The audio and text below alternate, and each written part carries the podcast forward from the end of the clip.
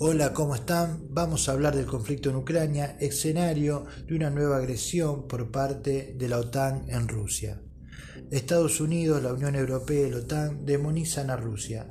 Toda la maquinaria de los monopolios mediáticos y sus intelectuales orgánicos están al servicio de una cruzada antirrusa, que buscan reavivar los viejos fantasmas de antaño, cuando los imperialismos de Estados Unidos y Europa demonizaban la Rusia revolucionaria.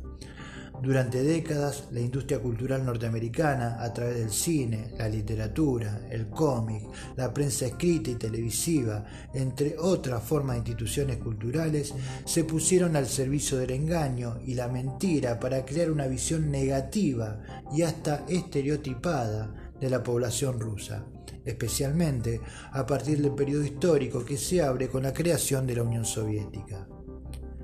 Como todos sabemos, los yanquis invaden países y tienen hoy 625 bases militares en todo el mundo.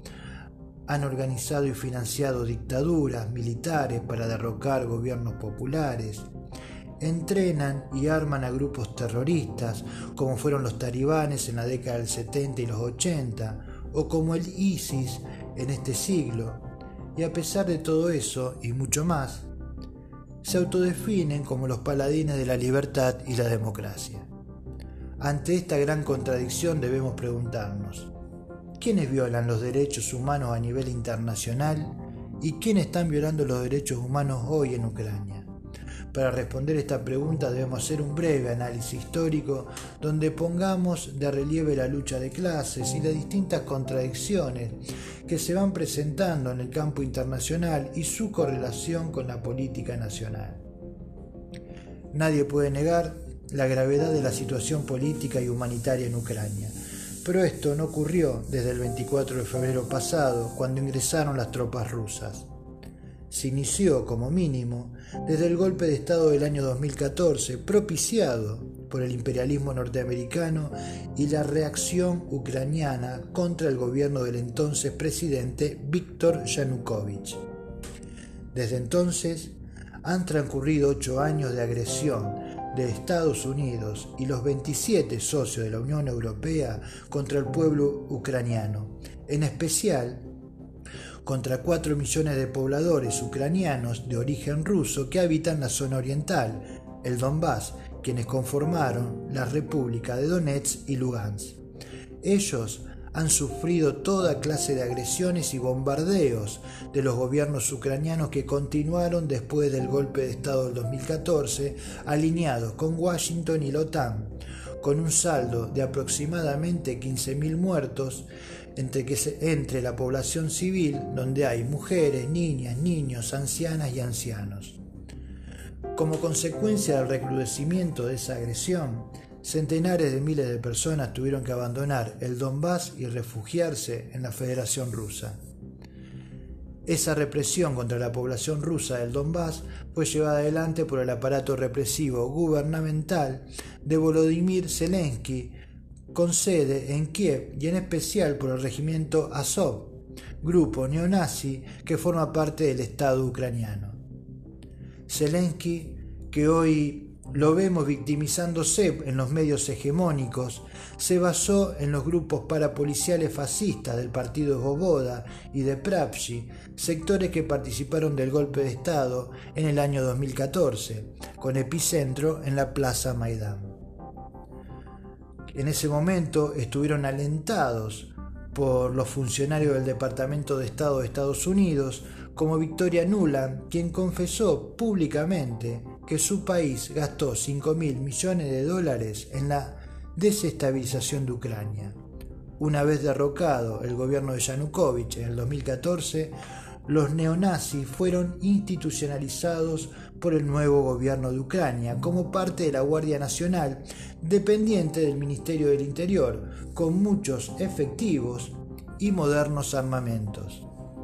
Los mismos reprimen con hitleriano vandalismo a la población civil rusa, como lo hicieron en mayo del 2014 con la sede de los, de los sindicatos en Odessa el cual fue prendido fuego con más de 100 personas adentro, donde murieron carbonizados casi la mitad. Esta barbarie realizada por el gobierno de Ucrania no es noticia ni forma parte del análisis mediático y político en esta parte del hemisferio, con algunas excepciones.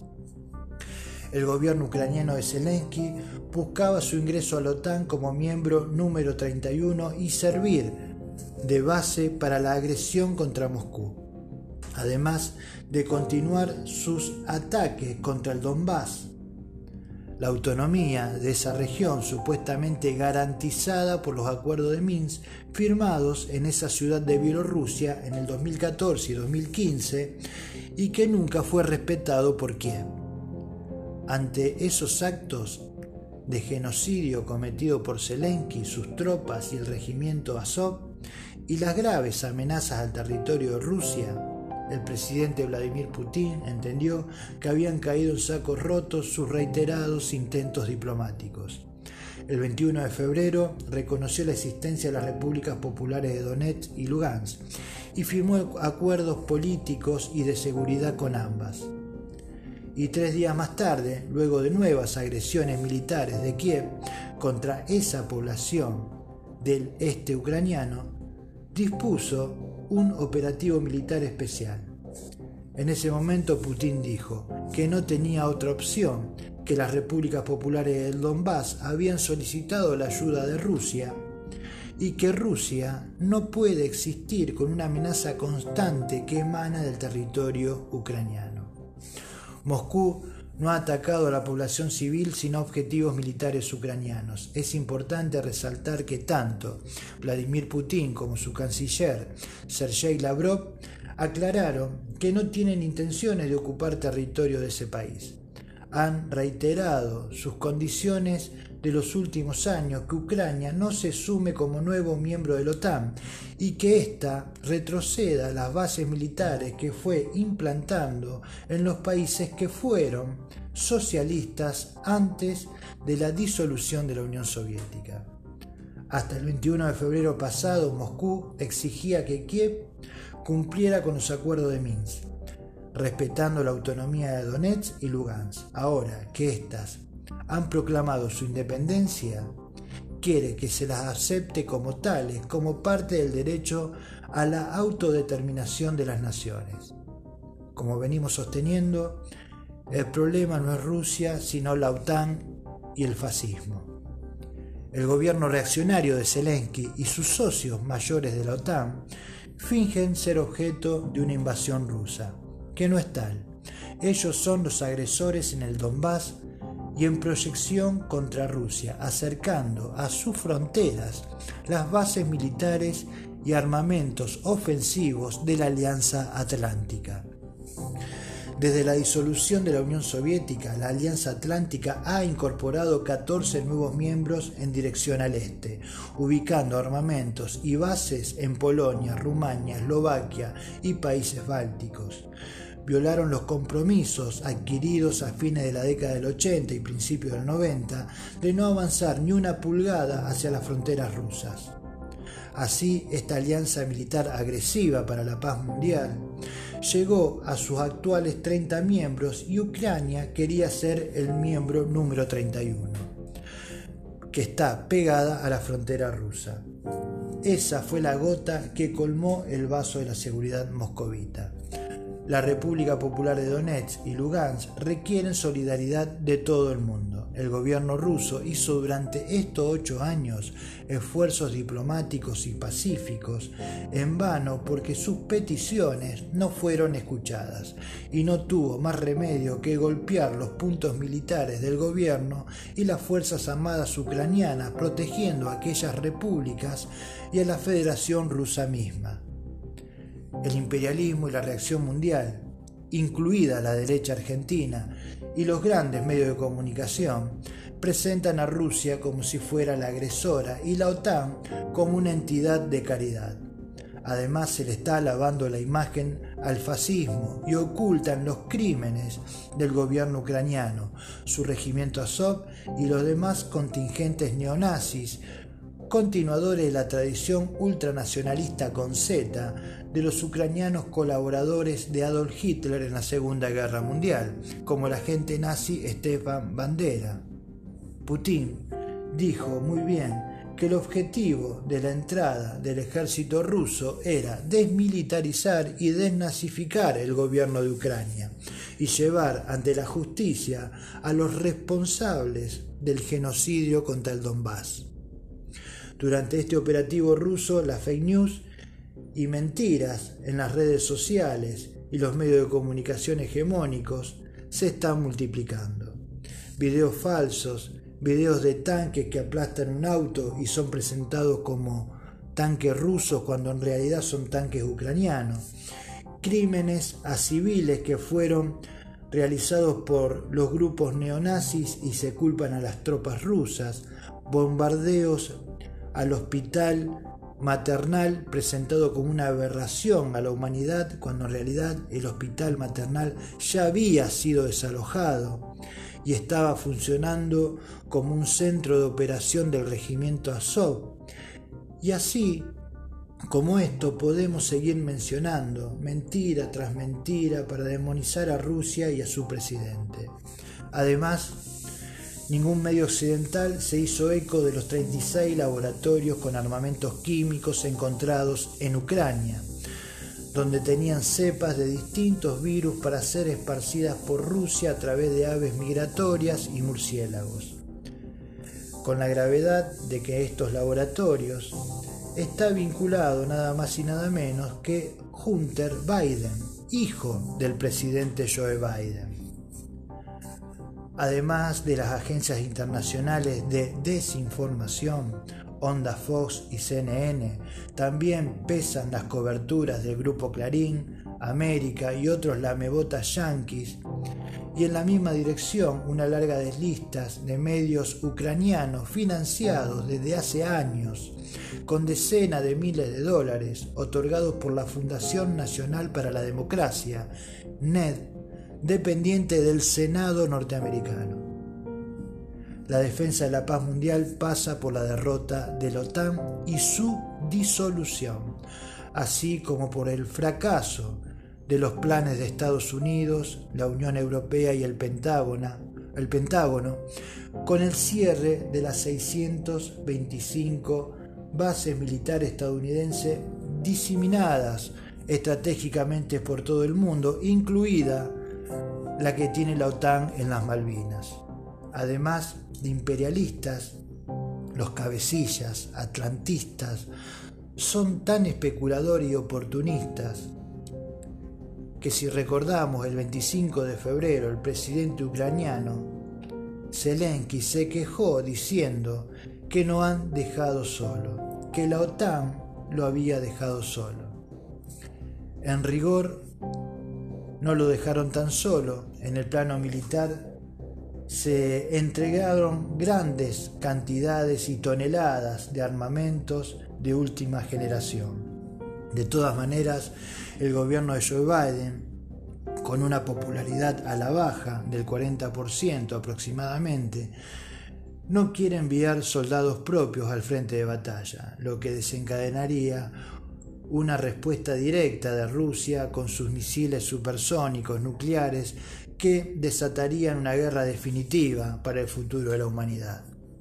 Tanto Estados Unidos como sus socios atlantistas, con alguna que otra eh, reticencia, han comenzado a aplicar graves sanciones económicas, comerciales y financieras contra la Federación Rusa, con algún efecto negativo para Rusia, pero de todas maneras quien está pasando las peores eh, consecuencias de estas sanciones es Europa, que depende del gas ruso. Ya Vladimir Putin anunció que solo vendería el gas en la moneda nacional rusa, el rublo. Esto ya tiene sus efectos, por un lado, con una suba del hidrocarburo a un 20% el cierre de suministro a quienes se negaron a pagar en moneda rusa, como Polonia, que consume un 50% del gas ruso, y Bulgaria, que consume un 75% del mismo. Por el contrario, hay otros países que acataron la decisión de Rusia y están comercializando con eh, esa moneda y siguen gozando del beneficio, como por ejemplo Hungría y Austria. Y hay un dato importantísimo que según la revista Bloomberg, una de las revistas más importantes eh, sobre la realidad de las empresas, dice que 10 empresas europeas comercializan ya en rublos. Europa por su subordinación a las aventuras bélicas de la Casa Blanca y el Pentágono y los intereses económicos de empresas privadas como la del propio hijo del presidente estadounidense, Hunter Biden, que está al frente de los negocios del gas en Ucrania, van a terminar afectando a la clase trabajadora europea que terminará pagando un gas yanqui más caro y de menor calidad, sin mencionar las pérdidas que se puedan dar en las fuentes de trabajo.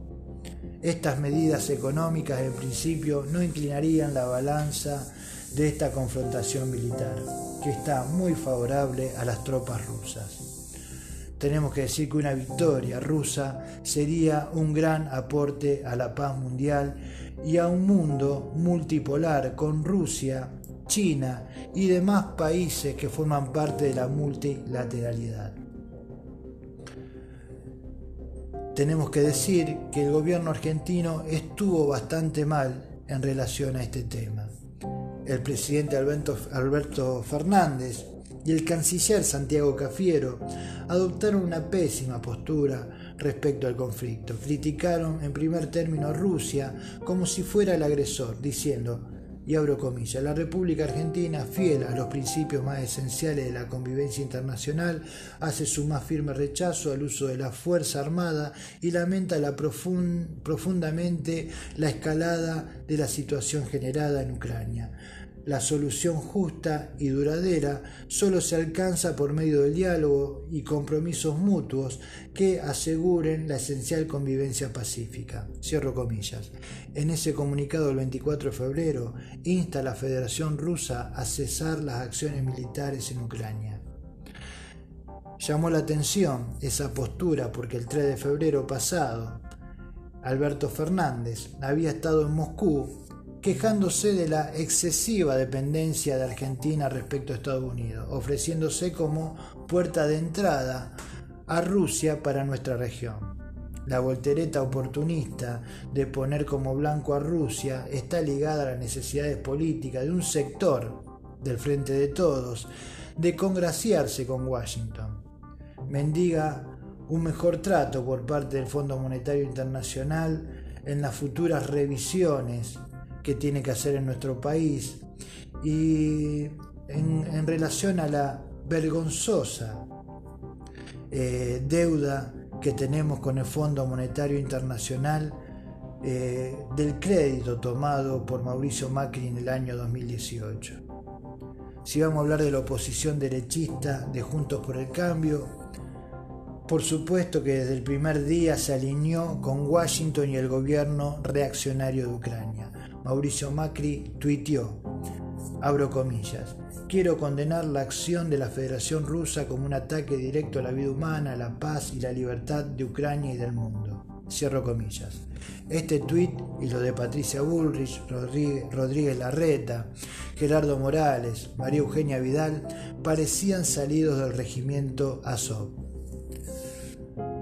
La humanidad la impunidad, mejor dicho, la impunidad y el cinismo con que se maneja la derecha argentina es bestial. El mismo Macri está denunciado por entregar pertrechos militares a la dictadura Yanine Áñez en Bolivia cuando fue el golpe a Evo Morales y de preparar un operativo para una, intervención militar en Venezuela cuando los yanquis lo señalaran para derrocar al gobierno democrático de Nicolás Maduro.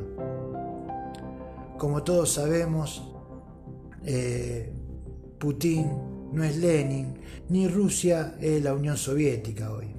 La, Federación Rusa eh, no es la gloriosa nación socialista que existió desde la revolución del año 1917 formalmente denominada Unión de Repúblicas Soviéticas Socialistas a partir del año 1922. hasta su disolución formal en el año 1991. En los hechos, la venía aniquilando la perestroika de Gorbachev y luego el neoliberal traidor a su pueblo y al partido Boris Yeltsin. Hoy Rusia es un país capitalista desarrollado, con grandes burgueses y banqueros privados, y un gobierno afín, podríamos decir, pero con algunas reservas políticas, económicas y militares que vienen de su vieja época tiene serias contradicciones con la OTAN y el bloque más agresivo que quieren instalar en, Ucrania misiles nucleares que pegarían en Moscú en cinco minutos de viaje. La Federación de Rusia tiene posiciones amistosas con China, Cuba, Venezuela, Nicaragua y demás países. Es parte de un mundo multipolar y no del viejo orden imperial que reclaman los belicosos pero decadentes dirigentes de la Casa Blanca y la Unión Europea. Por eso, sin enamoramientos con Putin, se falsifica completamente la historia al compararlo e identificarlo con un dictador, con Hitler, etc. Los nazis en realidad son los gobernantes ucranianos y el regimiento Azov, que agitan orgullosamente las banderas con la cruz esvástica. Es necesario enfatizar que hoy Rusia no es el imperialismo agresor, como lo pintan Washington, Bruselas y sus escuderías mediáticas del momento. Tampoco es un imperio casi al igual que Estados Unidos, como consideran los trotskistas argentinos y similares trotskistas de otros países.